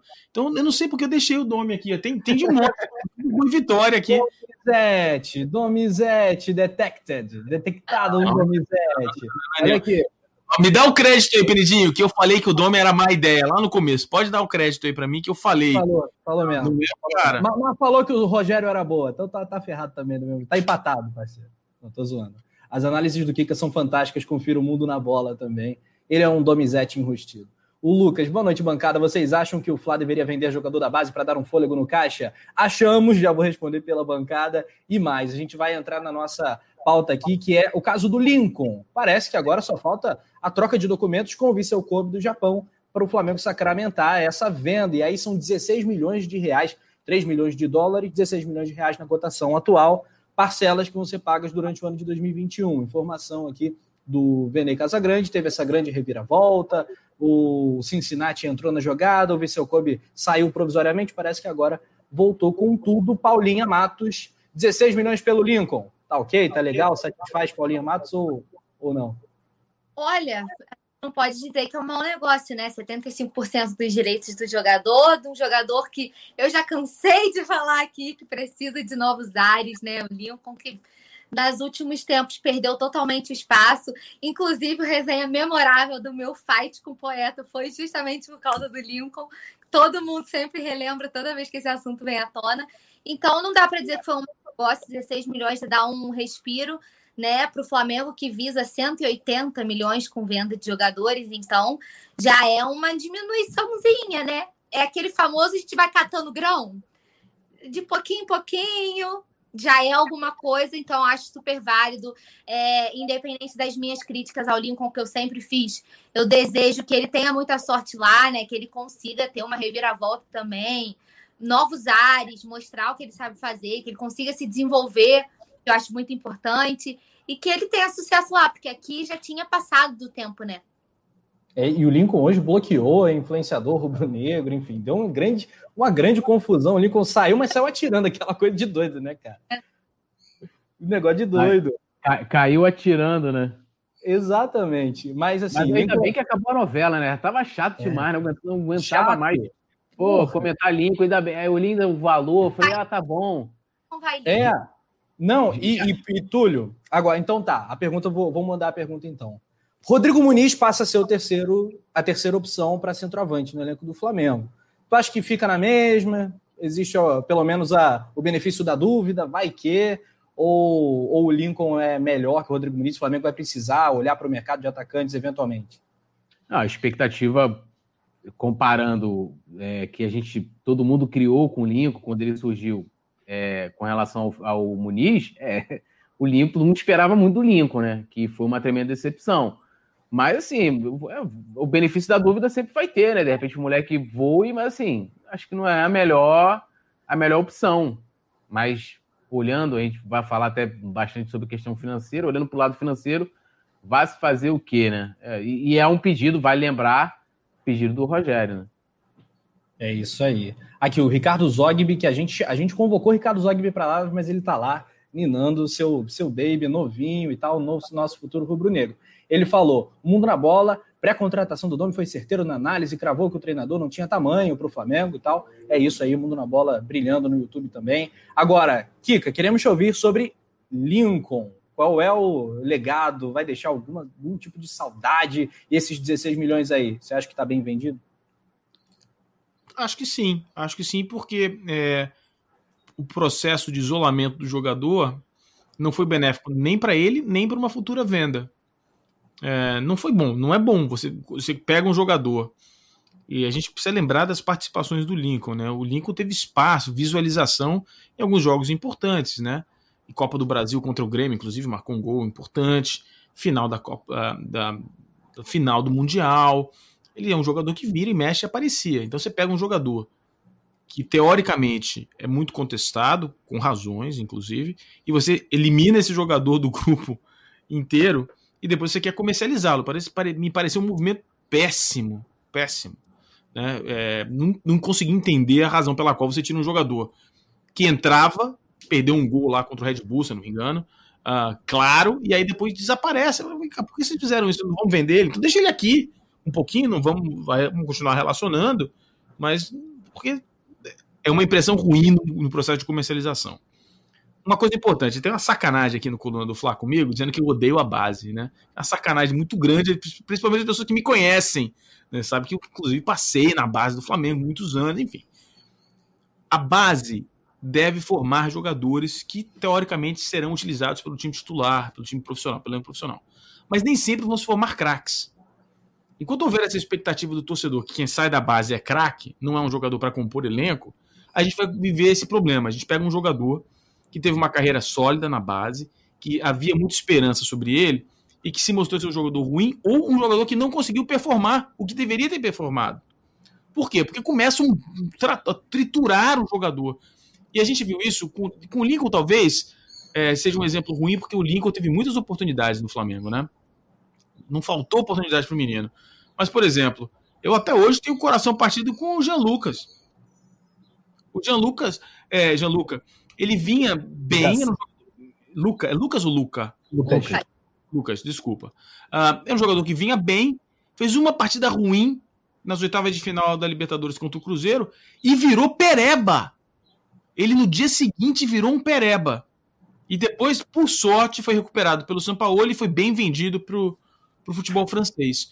Então a gente precisa entender o seguinte: o, enquanto o Flamengo é, tiver um processo de transição de jogadores da base para o profissional, é, imaginando que aquele jogador será o futuro Vinícius Júnior, a gente vai continuar tendo alguns problemas sem saber. Não sei se o Lincoln é tão ruim quanto ele me parece ser. Me parece que sim, mas não é só apenas o Lincoln. Tem outros jogadores nesse mesmo perfil que parecem ser bons e não viram bons. Então, a minha ideia é pelo conhecimento que eu tenho de futebol, pelo que eu vejo do Flamengo, pelo, pela, pelas conquistas da base nos últimos anos, eu não consigo acreditar que um jogador passa 3, 4 anos na base e chega no profissional seja um jogador péssimo. Tem alguma coisa desconecta nessa história. Como é que vai, cá? Calma aí, Explica alguma coisa.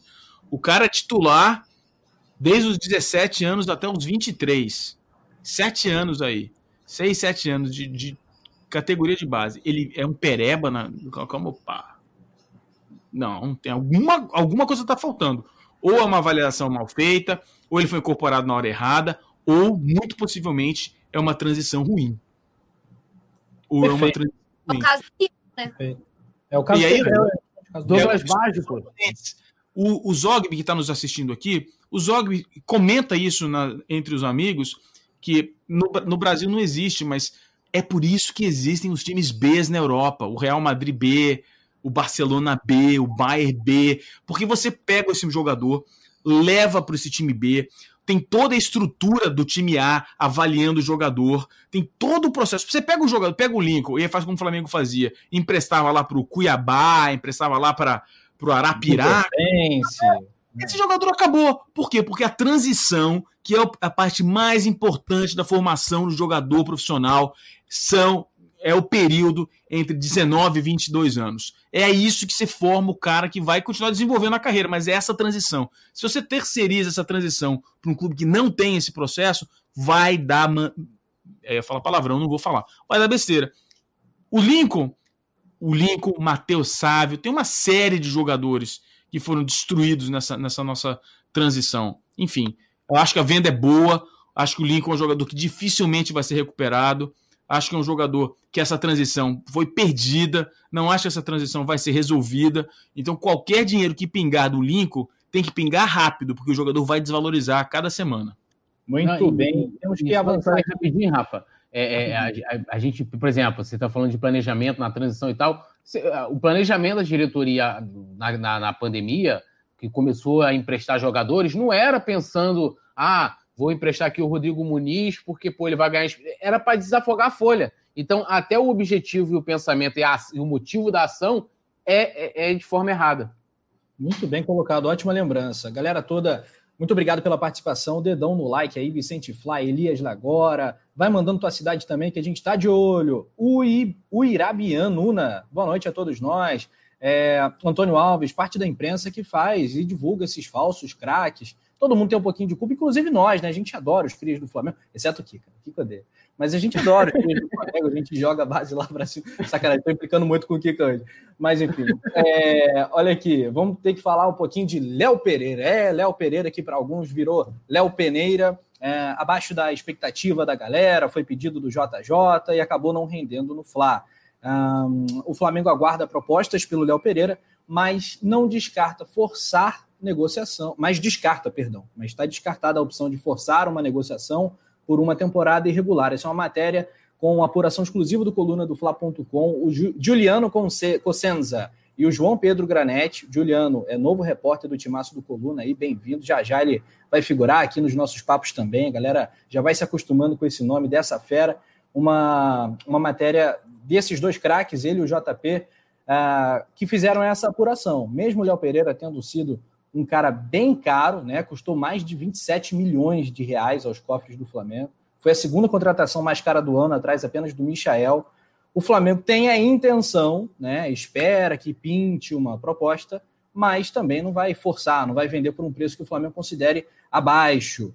Ô Fabrício Kika, você tem alguma esperança do Léo Pereira render no Mengão? Tenho. Você acha que ele tem futebol, tem bola, pelo que você viu no Atlético Paranaense, pelo Flamengo? Ele não é um craque, não é um craque, mas é um jogador que pode compor o elenco. A gente nunca viu o Léo Pereira jogar o que ele jogou em outros clubes. Não acho que ele é o titular da posição. Não acho, não tem, não tem, não é, não tá nem perto do Marino, não tá nem perto do Rodrigo Caio, mas é um jogador que joga mais do que está jogando. Esses jogadores que chegaram, a gente precisa fazer um detalhe, fazer um, uma, uma leitura um pouco diferente do que o torcedor faz.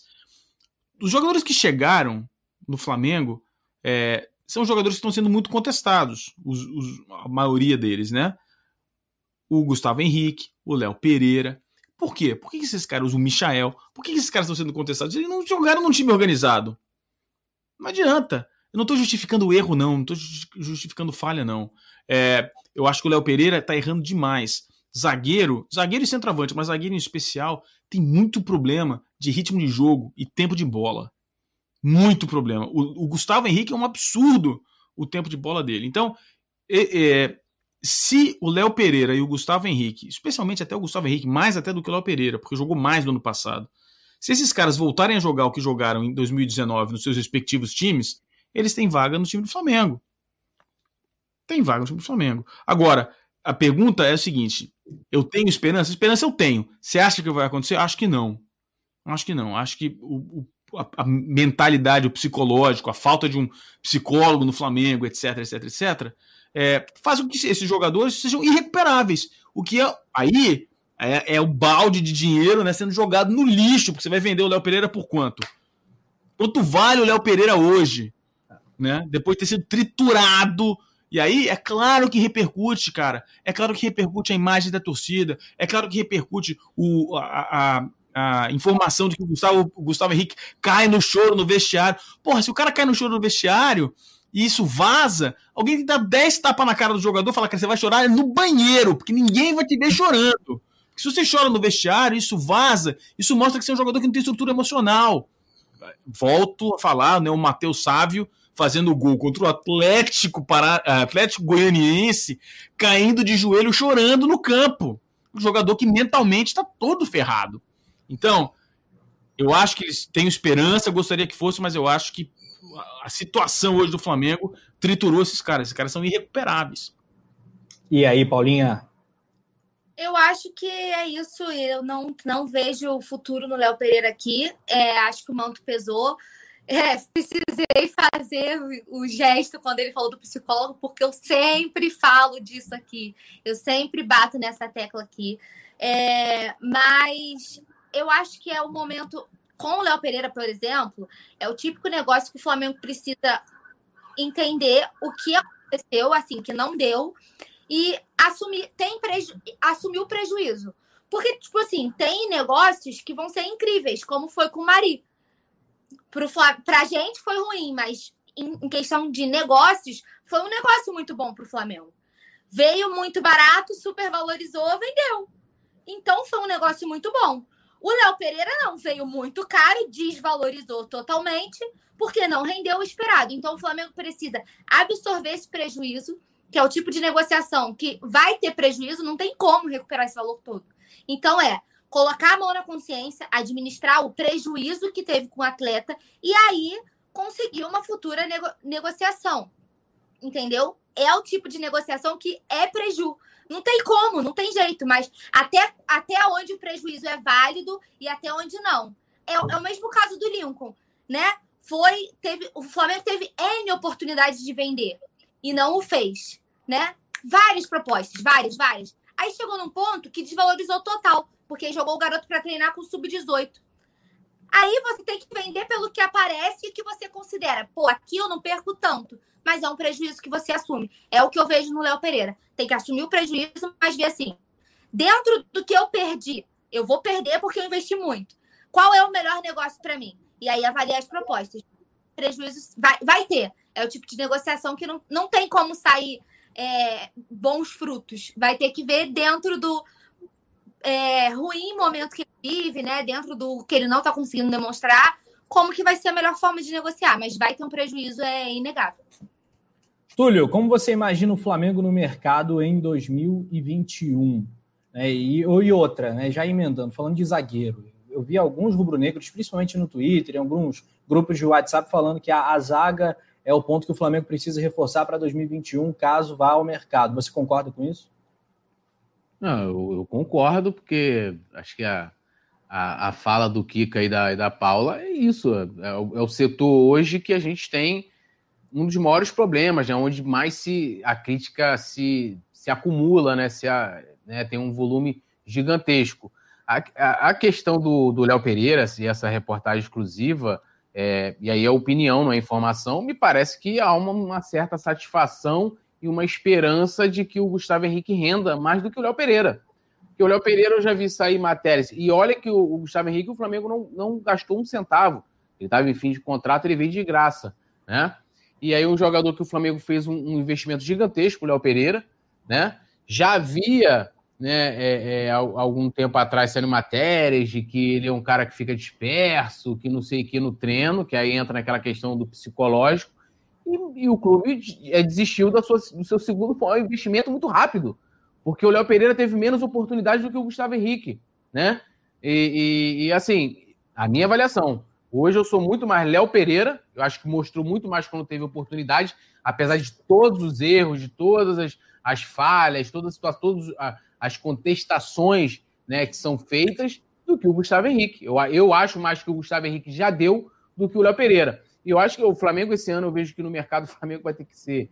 É, a gente debateu já bastante isso aqui de forma mais profunda, mais comedido, né? mais certeiro até. Ah, você tem aí os 15 milhões do Linho, como é que a gente vai trabalhar essa grana do que fazer como foi em 2019 e 2020? A gente não tem essa grana em caixa para sair investindo como foi nos outros anos. Então, é, eu vejo um Flamengo mais tímido no mercado, mais pontual do que foi na, nos anos seguintes, né? E eu, eu esperaria já tendo já até um vice-presidente de futebol diferente. Infelizmente, a gente vai seguindo aí com o Marcos Braz. E a última vez que o Léo Pereira jogou foi contra o Racing, lá na, no jogo da fatídica eliminação, dia 24 de novembro. Então já está bastante tempo aí o Léo Pereira sem jogar. Está claro, inclusive, que o Ceni não conta com o Léo Pereira. Ele prefere é. improvisar o Arão né, do que o do que colocar o Léo Pereira. É, o Gustavo Henrique jogou, foi titular, né? Uhum. Saiu jogando o último jogo. Queria destacar aqui, né? Vem, vendeu o nosso peixe. Erasmo Gonçalves encheu a nossa bola. Salve para Barreto São Paulo. Vejo vocês sempre. Muito bons comentaristas. Paula Matos, Kika, Poeta Túlio e me chamou de exuberante narrador. A primeira vez que alguém me falou de exuberante na vida, rapaz. Exuberante Que eu, é acho, eu acho que já deveria fazer até uma figurinha do Rafa, assim, ó, Não. exuberante. Exuberante, coisa Produção, prepara a vinheta aí. Atenção, Flamengo e Botafogo com o exuberante Rafael Penido. É, aí, comentários é. do, do indefectível Erasmo Gonçalves aí, sensacional aqui, vernáculo, né? Exuberante. Aguenta, vocês estão criando um monstro. Vocês estão criando um monstro. Pelo amor de Deus. Erasmo agora me deixou sonhar. Olha aqui, galera, vamos avançar na nossa pauta. Vou até anotar, porque eu vou, quando eu chamo o Rafa para poder fazer a, né, para a narração do jogo, eu vou chamar exuberante, o exuberante Rafa Penido. Exuberante eu nunca vi, minha gente. Obrigado, Erasmo. Olha aqui, galera, é o seguinte, vamos falar de Rafa Borré. Falando de Rafael, um, vamos passar para o outro. Rafael Borré do River Plate fica livre no mercado e aí já viu, né? Torcida do Flamengo gosta de fazer uma festa, faz um barulho impressionante, né? A maior torcida do mundo já chegou ali nas redes sociais do cara, já está cobrando dirigente, já está se manifestando. Só que Rafael Borré, Paulinha Matos, que inclusive fez o gol lá no 2 a 1 né? Lá na Libertadores, tem foto aí do lado. Rafael Borré é caro pra cacete. Cabe no bolso do Flamengo? O Flamengo precisa de Rafael Borré? Qual é a sua opinião? É, temos um orçamento minúsculo, né, entre aspas, para 2021. Um Flamengo que fala que vai. Aí eu, eu vou tentar resumir, porque senão vou entrar num outro debate vai falar que o Flamengo fala que vai investir na base e ao mesmo tempo tem um técnico que prefere improvisar jogador ao utilizar a base e, e isso não, não entra na minha cabeça. Esse é um viés totalmente diferente, mas é um jogador fantástico, né? Um jogador que seria muito bom ter aqui, obviamente, para compor elenco, atacante super destaque no River, né? Tem muita bola, mas cabe no orçamento. Aí eu acho que a gente, o momento que a gente está vivendo, com esse orçamento apertado, que não está podendo gastar muito, eu acho que tem, aí é o caso de voltar na zaga, temos outras prioridades entendeu? Acho que temos outras prioridades. A gente tem o Gabigol, o Pedro, que ainda estão pagando, né? Então, assim, para um terceiro, porque assim, ele não seria titular. Você vê eles barrando o Gabigol e o Pedro, que acabaram de ser comprados para o Borré ser titular. Então, assim, para ser terceiro reserva, é muito dinheiro entendeu? Tem que ser mais comedido, uma pessoa mais em conta e investir nas nossas outras prioridades, que em primeiro lugar é, para mim, a zaga. A gente precisa de. Porque, para mim, assim, tanto o Léo Pereira quanto o Gustavo Henrique não tá mais, assim. Os dois, para mim. É, então, e a gente não pode ficar só com o Natan, a gente precisa de elenco, né? A gente precisa ter alguém para repor. Então, acho que temos outras prioridades e por Gabigol, Pedro, ainda estamos pagando em crise, tipo assim, não tem arrecadação com bilheteria, não tem nem previsão para retorno de público nos estádios, é, sócio torcedor em queda, tudo isso, fatores de orçamento, tudo isso interfere, é muita grana, muito dinheiro, então assim, vamos ter que ficar sonhando a torcida, a parte da torcida que estiver sonhando, eu acho que vai ficar só no sonho mesmo, porque não vejo, não vejo condições financeiras para isso. Eu acho loucura. Eu acho que a gente precisa investir em outras posições e mais comedidamente. É, Túlio, ter os dois melhores centroavantes do Brasil, na minha opinião, né? Não sei se você concorda. Para mim já tá bom, tá de bom tamanho. Você vê alguma necessidade de Rafael Borré? Assim, necessidade, necessidade não é, mas é sempre bom você poder contar com, com um jogador de qualidade. Né? A gente tinha lá, o, o Abel falava que não dava para jogar Rascaeta, Diego e Bruno Henrique juntos. E a gente viu que dá para jogar todos eles juntos, o Everton Ribeiro e tal. A questão do Borré é justamente isso que a Paula falou, a questão financeira. Eu tava, fui dar pequena pesquisa aqui, isso achei que é uma matéria de janeiro, que já também a torcida já estava louca pelo Borré. Ele ia custar ali, isso na época, 70 e 70 e. Pô, cadê o troço? Saiu aqui, ó. 75 Seis. milhões. 76 milhões, 75 é. milhões de reais que ele que ele está pedindo de luvas, né? Ele está saindo de pré-contrato, mas para assinar ele pede luvas para o valor de luvas para o clube novo, que é de 63 milhões de reais, equivalente esse valor, e o, o salário dele, né? Ele pede 2,6 milhões de reais por ano, ou seja, 2 milhões de euros por ano, né? O que daria aí o que um pouquinho, um pouco abaixo de 900 mil e alguma coisa aí por mês, né? Mais ou menos nessa faixa. A grana que a gente sabe que o Flamengo não vai ter para investir, né? Mesmo que se você fosse, imagina só, vamos lá, contratar o Borré. Aí fala assim, Borré, vou te dar bom, as suas luvas vamos diluir no salário aqui e tal. É papo de mais de um milhão por mês. Aí entra o que eu falou, mais um jogador ganhando mais de um milhão por mês.